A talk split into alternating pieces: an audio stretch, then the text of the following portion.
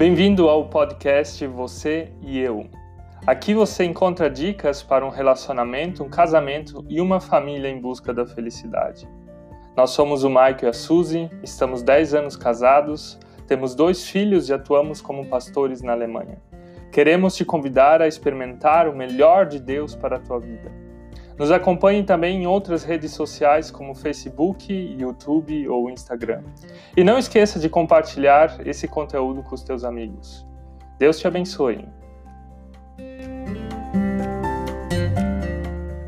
Não se engane, você acha que relacionamento simplesmente acontece. Ele não acontece. Você precisa construir, você precisa dedicar tempo para que o amor entre vocês cresça. A Suzy e eu, nós estamos... Três anos namorando e dez anos de casado. E vamos te dar então a primeira dica, o primeiro princípio para que um relacionamento seja duradouro. Traga flores para dentro do seu casamento, seja espontâneo. Nós estamos voltando agora de uma pousada, deixamos os nossos filhos pequenos nos nossos pais pela primeira vez agora. É, não na pousada, nos pais. É, na verdade fomos só nós dois na pousada, né? Nós acreditamos que um relacionamento ele sempre precisa ter essas apimentadas, ele precisa ter coisas espontâneas, coisas que faz com que o amor de vocês cresça e que vocês se conectem em mais sentidos no dia a dia, para que vocês saiam um pouco da rotina. Eu preciso bastante dessa coisa assim de sair da rotina, de sair das mesmice, porque senão fica chato, né?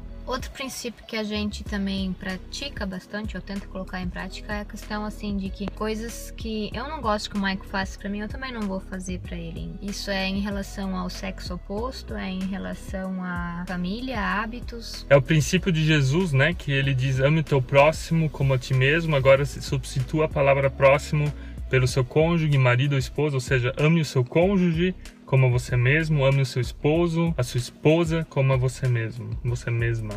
Um terceiro princípio que nós temos é buscar viver os mesmos valores de fé. Nós dois acreditamos num Deus que nos ama. Esse Deus ele também traz alguns valores, algumas ordens, alguns mandamentos, e esses mandamentos a gente procura também levar para dentro do nosso relacionamento, ou seja, Deus está acima de nós. É bem complicado quando um casal tem dois deuses diferentes. Se um quer levar os princípios e os valores do reino de Deus série e o outro não, dificulta muito a união de vocês dois. Então procurem ter os mesmos princípios relacionais, mesmos princípios espirituais, creiam nesse mesmo Deus e vivam em conjunto com esse mesmo Deus, leiam a Bíblia, orem, orem um pelo outro. Outro princípio é um constante conhecer do seu parceiro, parceira, né? A questão do, do histórico dela, né? Tem várias manias e a onde você precisa também estar tá ciente de que é um pacote do que o teu cônjuge entra no casamento. Então saber respeitar, de conhecer e saber do porquê que ele tem aquele comportamento, saber do temperamento e da personalidade, conhecer mais esses negócio aí. É, nós fizemos alguns vídeos sobre isso, como das cinco linguagens do amor, ou dos temperamentos, ou sobre se conhecer melhor, conhecer o outro não só no sentido sexual, como no sentido bíblico, mas também na alma, nas emoções, conhecer a família. Então, nós mudamos como pessoas, né? E estamos agora há 13 anos juntos, desde o nosso tempo de namoro e agora casados. E nós mudamos bastante, já não somos mais o mesmo Mike e a Suzy lá desde o começo. E por isso a gente sempre tem que dedicar tempo a se conhecer melhor.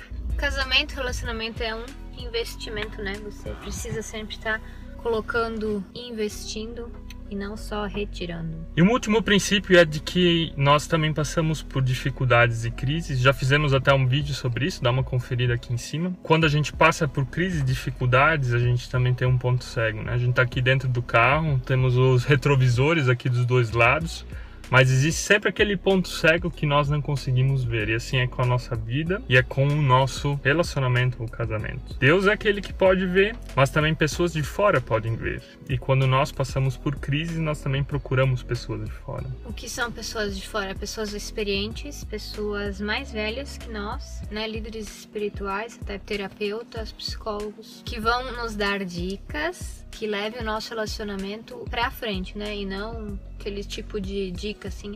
Pensa mais em si mesmo, se valorize. E são pessoas neutras, né? São pessoas que não vão falar do ponto de vista familiar ou relacional, mas são pessoas que não nos conhecem no dia a dia, né?